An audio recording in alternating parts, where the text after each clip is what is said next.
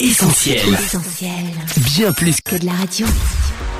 Là que je parle, Sophie et Lauriane. Émission exceptionnelle, horaire exceptionnel. C'est aujourd'hui que l'ONG Portes Ouvertes publie les résultats de l'index mondial de persécution des chrétiens 2022.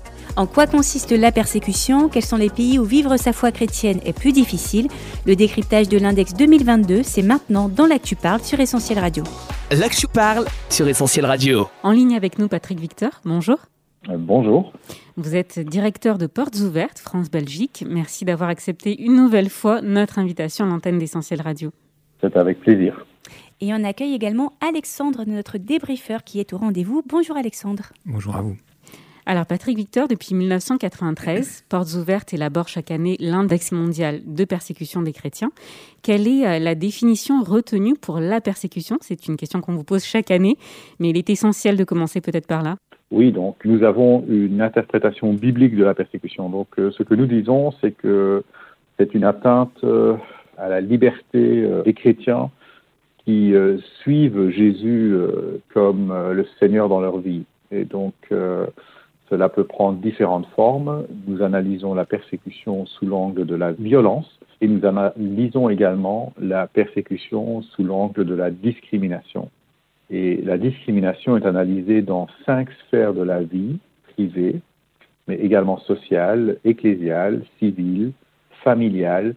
Et lorsque nous mettons ensemble les scores de persécution que nous avons analysés entre la violence et la discrimination, nous obtenons en fait un système de points par pays que nous allons classer et que nous allons remettre dans un livre, dans un rapport que nous appelons l'index mondial de persécution des chrétiens. Et ce rapport est sorti le 19 janvier et euh, ben, je vous invite à le découvrir, euh, soit euh, au travers de notre librairie en ligne ou alors vous aurez des informations déjà assez complètes sur notre site web.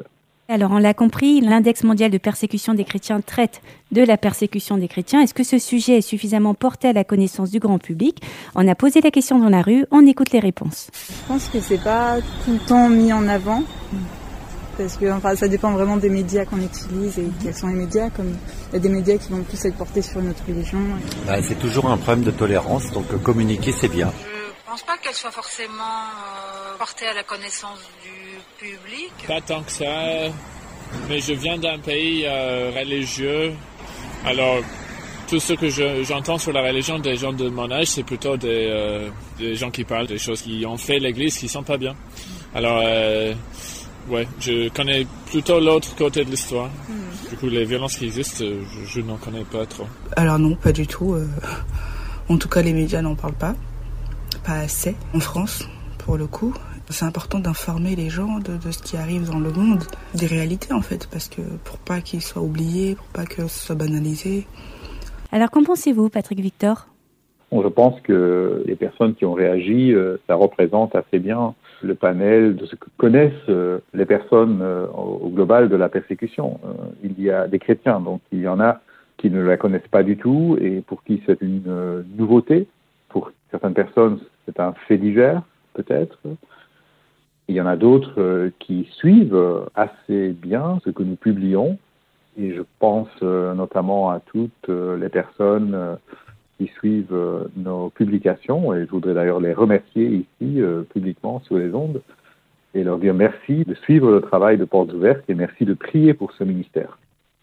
Alexandre, est-ce que toi tu avais déjà entendu parler de, cet index mondial de persécution? Oui, ça fait euh, 5-6 ans que j'ai l'habitude à mi-janvier de tomber entre guillemets sur, euh, cet index-là.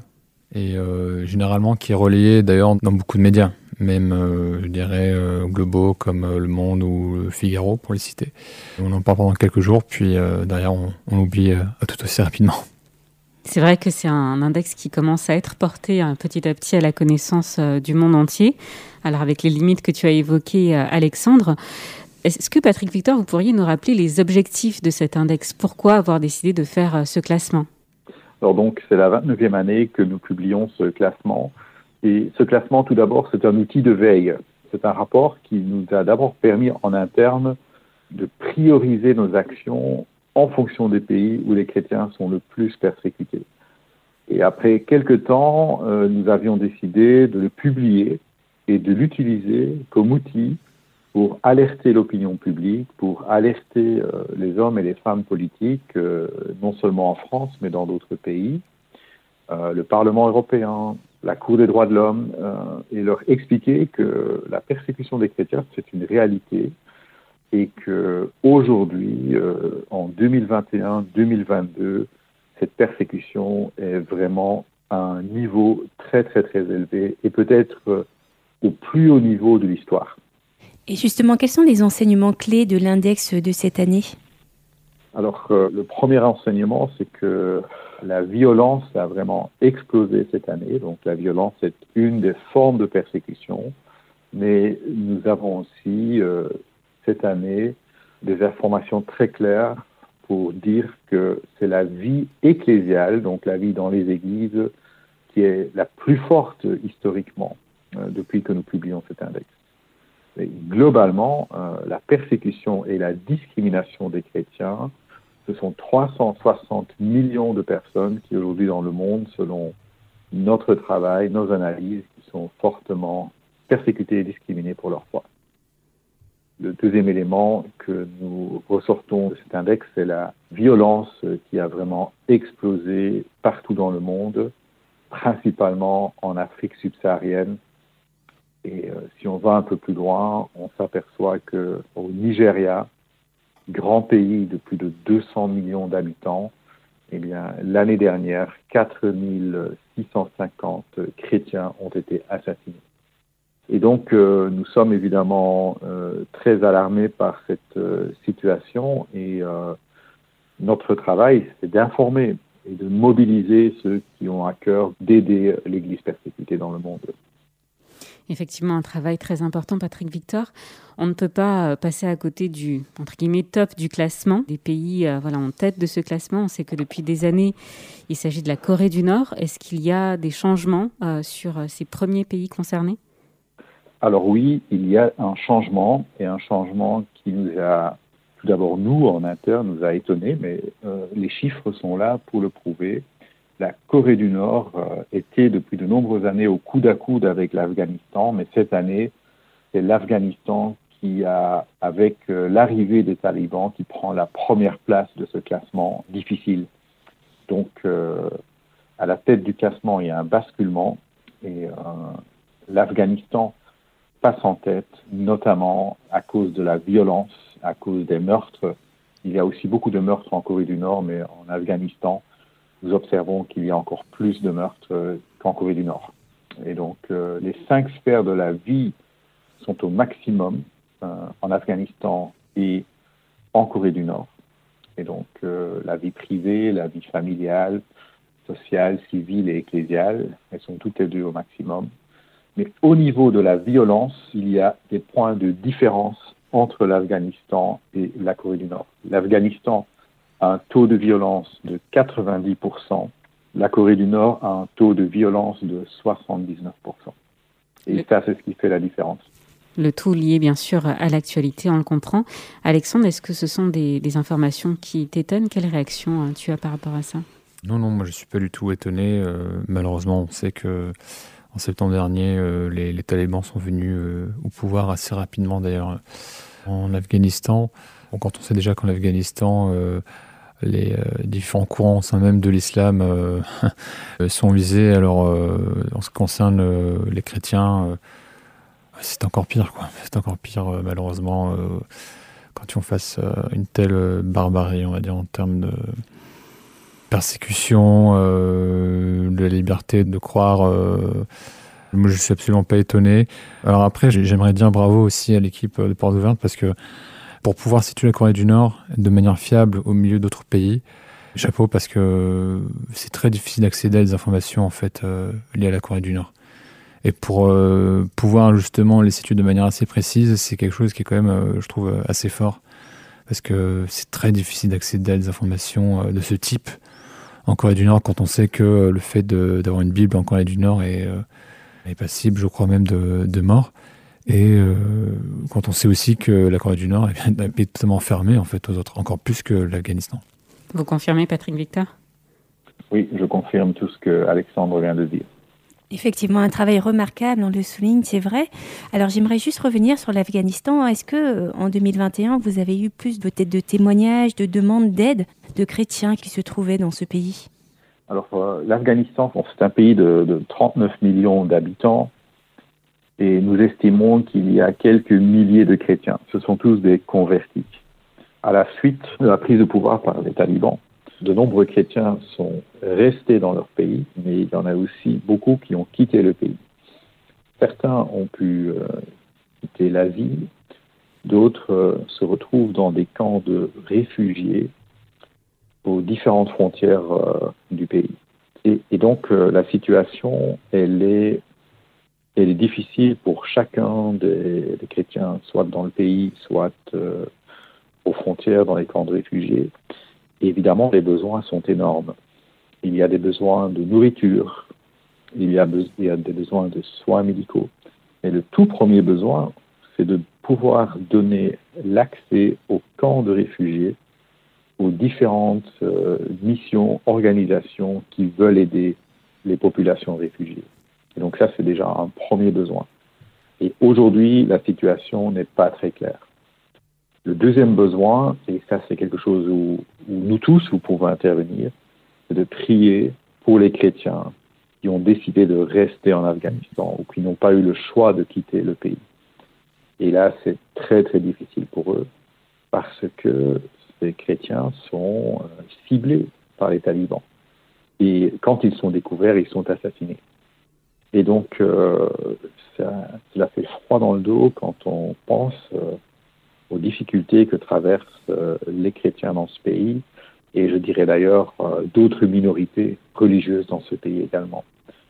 Et donc nous sommes inquiets, nous sommes alarmés, mais nous avons aussi l'espoir que notre Dieu protège son peuple un espoir qui euh, vous motive dans, dans, ce travail, on en est convaincu. Alors face à toutes ces violences, Patrick Victor, euh, il y a une question qui nous taraude chaque année, que l'on vous pose chaque année, que l'on vous repose encore cette année, c'est le pourquoi au fait de ces euh, violences, comment expliquer ce phénomène de, de, violence envers les chrétiens précisément? Avant de vous laisser répondre, on a posé la question dans la rue. On va écouter les quelques réponses recueillies. Je pense que la violence a toujours existé, sous différentes formes, donc là pour le coup pour la persécution. Et euh, malheureusement, bah, ça existe jusqu'aujourd'hui. Enfin, je pense qu'il y a certaines choses qu'on ne pourra jamais arrêter parce que bah, l'homme a toujours été violent. Que ce soit les guerres, euh, c'est de la méchanceté tout simplement. C'est de ne pas connaître forcément euh, ce que représente cette religion et surtout la foi, parce que c'est important pour de nombreuses personnes. Et du coup, il y a eu des guerres de religion, il y a eu plein de trucs. Mais je pense que c'est vraiment l'inconnu de ce qui est la foi au plus profond. De... C'est euh, peut-être lié au dogme, mais pas que la foi chrétienne, hein, encore une fois. Donc les religions, euh, voilà, c'est un dogme, euh, et donc euh, se soumettre aveuglément à, à, ces dogmes, à ces contraintes, et c'est peut-être perçu déjà violent de la part du citoyen. Donc certains se soumettent, l'acceptent, puis euh, d'autres non. Et... Parce qu'en fait, les gens ne sont pas tolérants. Alors peut-être avant de vous entendre, Patrick Victor, je me tourne vers Alexandre. Mmh. Si tu avais dû répondre à ce micro-trottoir, qu'est-ce que tu aurais pu dire? Sur le pourquoi de cette persécution En fait, je pense qu'il y a deux éléments principaux qui sont liés à cela. C'est le degré de tolérance d'une société civile et le degré de violence de celle-ci. Et euh, en Afghanistan, par exemple, puisqu'on a cité l'Afghanistan, nous sommes dans un pays où euh, la tolérance n'est plus à l'ordre du jour. Elle était, on va dire, il y a encore 4-5 décennies peut-être, avant l'apparition justement d'un islam euh, très radical euh, et les moyens aussi de violence que vous avez euh, pour euh, justement manifester votre tolérance ou intolérance. Je pense que c'est lié à cela en fait. La cause qui est effectivement la volonté eh bien, de, de réprimer, mais encore faut-il en avoir les moyens. Et quand ce sont les autorités qui ont les moyens, eh bien effectivement, euh, la persécution devient beaucoup plus explicite. Alors Patrick Victor, votre expertise sur cette question que Nous pensons que la persécution, c'est tout d'abord un, un, phénomène très complexe et on ne peut pas uniformiser les moteurs de ce problème. Euh, donc nous analysons la persécution sous neuf mécanismes. Et un premier mécanisme qu'Alexandre a, a mentionné, c'est l'extrémisme islamique.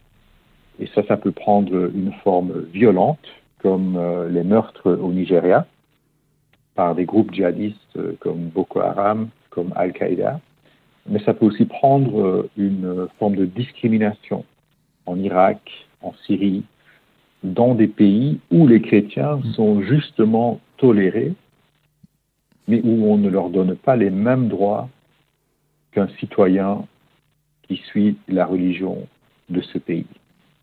Ça, c'est un premier mécanisme. Et lorsqu'on regarde tous les pays de l'index, 38 pays sur 50, le moteur de la persécution, c'est l'extrémisme islamique. Ensuite, il y a d'autres mécanismes, je ne vais pas les citer tous, mais il y a par exemple le nationalisme religieux. Hmm. Et le nationalisme religieux prend une forme très spécifique en Inde, où c'est la religion nationale, l'hindouisme, et les mensonges qui sont véhiculés euh, à la fois par les autorités, relayés par les milices euh, hindoues euh, sur les réseaux sociaux notamment, qui entraînent des violences, des discriminations pour les chrétiens dans beaucoup de régions dans ce pays continent. Et donc le nationalisme religieux, c'est un autre moteur de la persécution. Et je, voudrais aussi parler, par exemple, de l'oppression communiste et là, euh, je pense notamment à la Chine, au Laos, au Vietnam, aussi à Cuba, qui fait son entrée dans l'index mondial de persécution cette année, où euh, le, le, parti, l'idéologie, euh, n'aime pas le christianisme parce que le message de la Bible, la bonne nouvelle, est tout à fait contraire à ce que le parti voudrait euh, comme idéologie dominante dans chacun de ces pays que je viens de mentionner. Donc il y a d'autres mécanismes, je vous invite à les, à les découvrir euh, si vous en avez l'occasion. Alors, si je puis ajouter euh, quelque chose, il y a aussi le cas très spécifique de la Russie. J'ai vu l'année dernière qui est apparu, au classement, ou du moins qui a mm-hmm. remonté en termes de, de, position au classement où en fait il y a à la fois euh, le, je veux dire, le marqueur historique de l'Église orthodoxe en Russie qui euh, ne souhaite pas de concurrence, on va dire, évangélique euh, sur ces plates-bandes, mais aussi à cela, il faut ajouter qu'on teste justement derrière, on va dire, l'apparition du christianisme évangélique en Russie, une ingérence étrangère et notamment une ingérence éventuellement américaine. Et de ce fait, beaucoup de chrétiens en Russie se retrouvent persécutés ou du moins n'ont pas accès à, plusieurs libertés, on va dire, ecclésiales. Euh, quand même, la Russie est un pays qui historiquement eh bien, euh, est orthodoxe, donc euh, on va dire historiquement chrétien. Vous voulez rajouter quelque chose peut-être à ça, Patrick Victor? Oui, mais Alexandre a raison. c'est vrai que la Fédération de Russie, elle se retrouve en dehors de l'index, elle est au 62e rang cette année. Donc effectivement, il arrive euh, que l'Église euh, euh, dominante dans un pays, donc l'Église chrétienne dominante dans un pays, il arrive que cette Église en fait opprime d'autres dénominations mmh. parce qu'elles ne sont pas dans le courant, dans le dans le courant de ces églises qui ont le monopole. Mais bon, en Fédération de Russie, il y a un autre élément qui joue, c'est l'extrémisme islamique, par exemple en Tchétchénie. Mmh. Et donc là, les chrétiens sont persécutés à cause de leur foi pense aussi à l'Éthiopie où euh, l'Église copte peut aussi euh, persécuter, par exemple, euh, les églises évangéliques. Et donc, c'est pour ça que la persécution est quand même un phénomène très complexe dans le monde aujourd'hui. Et j'aimerais rajouter un autre facteur qui a également joué un rôle pour le coup insoupçonné dans la persécution des chrétiens, c'est la Covid. Est-ce que vous pouvez nous en parler? La Covid, dans beaucoup de pays, s'est superposée à la persécution et euh, en Inde, en 2020, mais aussi en 2021, les chrétiens dans beaucoup d'endroits du pays ont été systématiquement euh, discriminés à l'aide alimentaire que le gouvernement donnait à ces populations.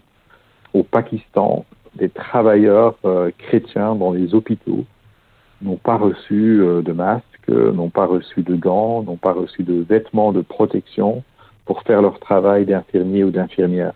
Et donc beaucoup de chrétiens sont morts alors qu'ils essayaient d'aider euh, la population. Donc il y a, voilà, vous voyez là deux phénomènes de, discrimination qui ont des répercussions dramatiques. Euh, en 2020, nous étions intervenus auprès d'un couple pastoral qui était sur le point de prendre leur vie. Et quand ils nous ont vus arriver, ils ont commencé à pleurer et ils ont dit euh, Dieu a répondu à nos prières, vous êtes là avec de la nourriture. Mais ils étaient prêts à prendre leur vie. Et donc, euh, on ne peut pas s'imaginer ici, euh, en France, ce que vivent parfois les populations chrétiennes qui ont tout perdu. Et c'est là où la mission de Portes Ouvertes, mais aussi d'autres d'autres organisations dans le monde, missions dans le monde, a un impact réel sur le terrain. Effectivement, votre mission euh, nous ouvre les yeux sur les réalités qu'on connaît euh, si peu. À l'aube des 30 ans de l'index mondial de persécution des chrétiens, il semblerait que ce soit le plus haut niveau de persécution. Vous nous l'avez dit, Patrick Victor. Les choses sont-elles amenées à évoluer en termes de tolérance religieuse? On écoute là aussi quelques réactions. Je pense en toute honnêteté que ça va pas s'arranger on le voit bien en général. Euh, donc euh, non, je sais vraiment pas. Je suis un peu pessimiste sur cette question, surtout au niveau des religions, parce que bah, on voit de plus en plus bah, la montée des extrémistes sur tous les côtés. Et, euh, du coup, bah, j'espère personnellement que ça, ira mieux. Mais je suis assez pessimiste malheureusement sur cette question. Euh, je suis pas sûr qu'on soit vraiment dans une bonne phase pour ça de tolérance, mais j'espère, j'ai foi en la nature humaine, donc j'espère que voilà, ça va, ça va changer. Bah, je pense que ça va dans le mauvais sens pour les religions, quoi. Les gens, ils deviennent peut-être de moins en moins religieux, mais je ne sais pas pour les violences. Euh, le monde devient un peu moins violent de manière générale, alors j'aimerais bien que ce soit le même pour euh, les religions, ça serait bien. Pour moi, la tolérance religieuse, euh, dans un monde idéal, elle pourrait exister. Selon moi, l'humain naît foncièrement bon quelle que soit sa culture, son origine. Euh, donc pour moi, il n'y a pas de raison. On constate avec les, siècles hein, que euh, effectivement il y a des luttes de pouvoir, peut-être euh, des croyances aveugles, quelle que soit la religion en fait, hein, et que eh bien les humains ne sont pas forcément suffisamment éclairés pour que cette tolérance puisse exister. Alors je suis à la fois lucide pour me dire que ça va être difficile et aussi optimiste pour me dire ben, pourquoi pas? Je le souhaite et je le rêve, je le verrai peut-être pas dans ce monde. Alors lucidité ou optimisme, le micro-trottoir reflète un petit peu les deux tendances. Patrick Victor, comment vous voyez l'avenir, vous?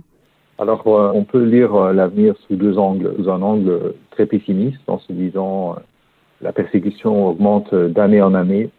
Mais je pense que en tant que chrétien, nous devons vivre d'espérance et d'espoir, malgré la, la, difficulté, malgré la persécution qui augmente, nous devons remettre cela à notre Dieu en lui disant que Jésus, dans l'évangile de, de, Matthieu, ne dit pas euh, vous allez peut-être être persécuté, il dit lorsque vous serez persécuté.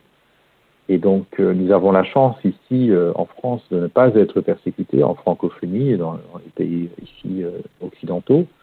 Ce n'est pas le cas partout et euh, je pense que notre devoir en tant que chrétiens, c'est de nous souvenir, euh, comme dit un, des apôtres dans la lettre aux Hébreux, souvenez-vous des prisonniers comme si vous étiez prisonniers avec eux et de ceux qui sont maltraités comme si vous étiez dans leur corps. Et donc je pense que nous avons un devoir d'aider ceux qui souffrent et d'être présents, de rester informés de pouvoir prier, de soutenir euh, ceux qui sont opprimés pour leur foi.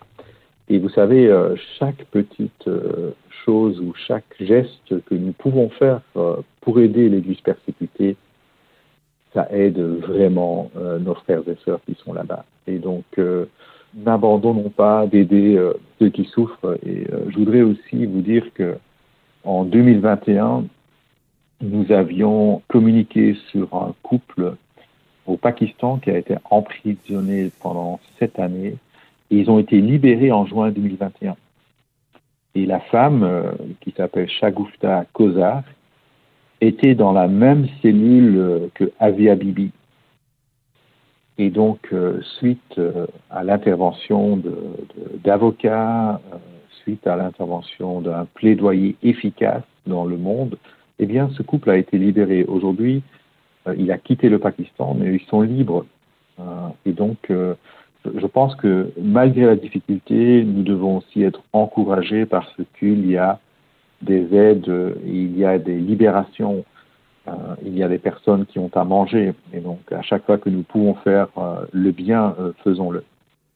Eh bien, Patrick Victor, c'est une transition parfaite avec la dernière question. Alors, vous l'avez dit, un devoir d'aider ceux qui souffrent. Comment, au sein de Portes Ouvertes, vous agissez concrètement pour aider euh, les chrétiens quand ils sont persécutés?